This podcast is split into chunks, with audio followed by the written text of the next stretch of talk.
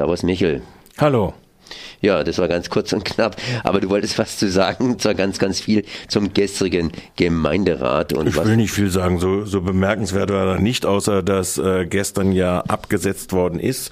Der Tagesordnungspunkt Artig, der auf zweiter Stelle gestanden ist, unter dem äh, OB-Diktat, äh, dass ja angeblich im Haushalt jetzt ein Loch von 60 Millionen klafft und deshalb die 750.000, die die äh, Ertüchtigung des ADAC-Gebäudes bräuchte, also die Sanierung, äh, deshalb nicht stemmbar sei und deshalb äh, die äh, sich abzeichnende Mehrheit, der OB sprach ausdrücklich von der abzeichnenden Mehrheit für dieses ADAC-Gebäude, äh, deshalb äh, nochmal Bedenkfrist bekommen soll, um dann am 26. Juli, solange kann er es mit seiner Vollmacht absetzen, äh, dann nochmal neu zu beraten.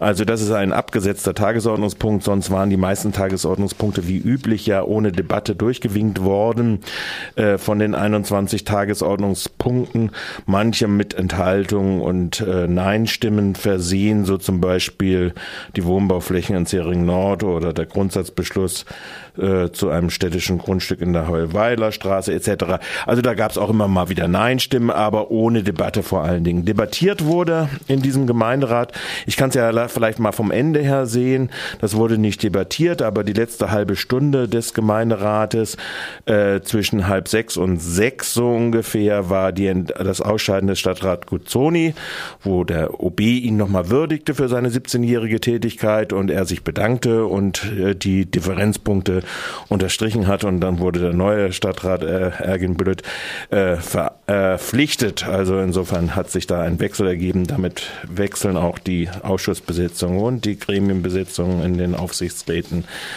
äh, vollständig auch nochmal durch.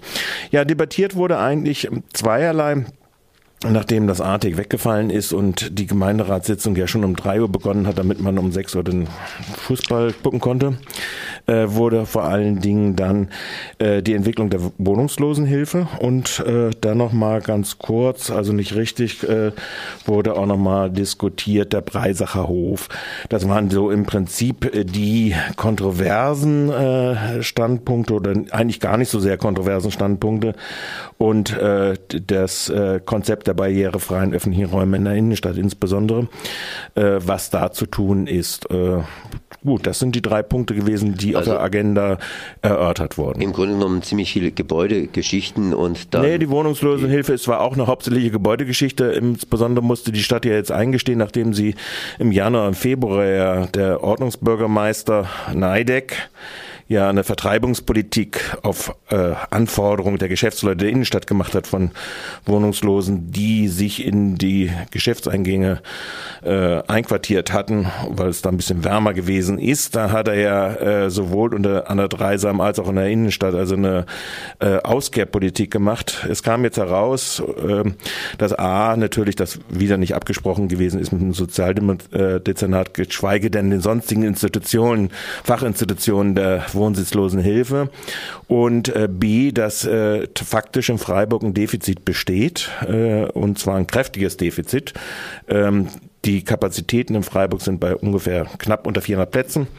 Äh, es werden jetzt schon Erwachsene, also über 25-jährige Wohnsitzlose registriert, geschätzt bei 865. Dazu kommen noch 265 unter 25-jährige, die äh, dort sich zunehmend machen und wo auch zunehmend äh, nicht gerne in die öffentlichen Unterkünfte gegangen wird, weil dort ein sehr raues Regime stattfindet. Also sehr differenzierte Bedingungen. 1,4 Millionen hat der Gemeinderat jetzt bereitgestellt, um bestimmte weitere Unterkunftsplätze zu machen. Wichtigstes ist die neu äh, der Neubezug des ehemaligen FETM Technikzentrums in der Wippertstraße wird das ausgebaut werden, äh, dass dort äh, auch Familien unterkommen können. Wie sieht es denn aus? Äh, es will ja nicht zynisch sein, aber momentan ist es warm, da kann man auch unter der Dreisambrücke, ja. aber in sechs äh, Monaten ist es wieder etwas kälter und deshalb muss man vorausschauend planen. Wie sieht es aus? Schafft man das? Also genügend gibt es eigentlich. Das muss man ja mal einfach so sagen. Und das müsste, also es werden ja jetzt auch im Zuge des Rathaus Neubau und der Bezug des Telekom-Gebäudes äh, durch äh, Behörden, auch welche zum Beispiel in der Schlossbergnase frei etc. Es gibt auch alte Einrichtungen wie das Dreikönigshaus, wo im Prinzip nur das nicht mehr hergerichtet worden ist, die auch alle im städtischen Eigentum wären. Also von der Seite wäre das, glaube ich, kein Problem. Wobei die Problemlagen, wie gesagt, ein bisschen differenzierter zu betrachten sind, weil es durchaus Leute gibt, die in solche Einrichtungen aus gutem Grund nicht hineingehen werden und man eben nicht äh, und auch äh, es aus guten Gründen dann auch verweigert wird, also der Zutritt, also zum Beispiel EU-Ausländern wird der Zutritt verweigert. Ich glaube in der EU-Ase. Und vieles, äh, dass es da zum Stau kommt, liegt auch daran, dass im Prinzip äh, die hinreichenden Wohnungen nicht äh, bereitstehen am Freiburger Markt, weil ja, und das wäre jetzt die Überleitung zum anderen Tagesordnungspunkt, die Stadt auch systematisch eine Verknappung äh, preisgünstigen Wohnraumes betreibt, wie jetzt am äh, gestrigen Beispiel dann auch nochmal debattiert worden ist äh, am Breisacher Hof, wo ja auch äh, dort wiederum äh, nach einem Beschluss des Aufsichtsrates der Freiburger Stadtbau, die eigentlich diese Aufgabe zu erfüllen hat, am Breisacher Hof äh, nicht Sozialwohnungen gebaut werden äh, und sie es abgelehnt haben, aus wirtschaftlichen Gründen einen Neubau dort zu erstellen, weil das für sie zu teuer sei und sie äh, nicht die Zuschüsse beantragen, die es in den Zuschussprogrammen nun mal gibt, äh, um das runter zu subventionieren, sondern weil ja Grün-Schwarz äh, die Stadtbau und alle Einrichtungen so betreiben, dass im Prinzip das höchstens anlagefähiges äh, für ihr Klientel, ihr Wahlklientel, ihr besser verdienendes Klientel in Freiburg betrieben wird und dort eben Eigentumswohnungen hauptsächlich im äh, Portfolio der Stadtbau aufgebaut werden. Und 50 Prozent ist ja, glaube ich, jetzt in den letzten Jahren immer die Quote gewesen von Eigentumswohnungen, die dort gemacht worden sind und gleichzeitig die Verknappung von sozialen Wohnungen. Harte Kontroverse, interessant, weil dort auch der eher rechte Flügel der SPD klare Worte gefunden hat, wenn äh, das immer die Stadt davon redet, von sozialer Durchmaschung von Stadtteilen, immer dann, wenn es darum ginge, äh, dass dort Eigentumswohnungen gebaut werde, da ist die Stadt immer vorne mit dabei.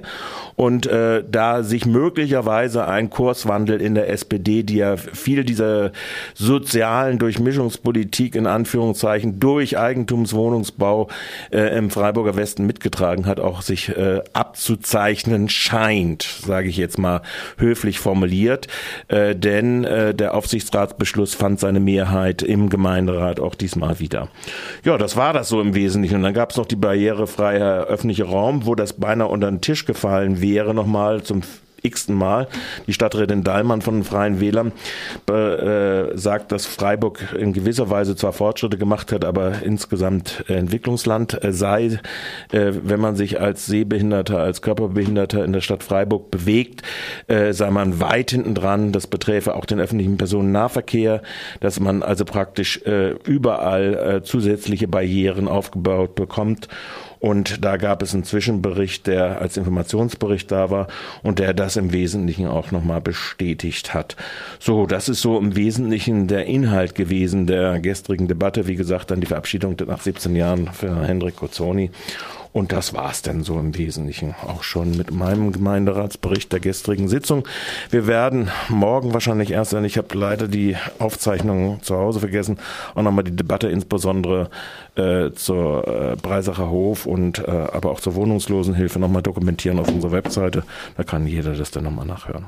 Also wer uns jetzt schlecht empfangen hat, einfach auf unsere Webseite gehen, www.rdl.de. Aber erst morgen. Aber erst morgen. Ne? Okay, gut, merci.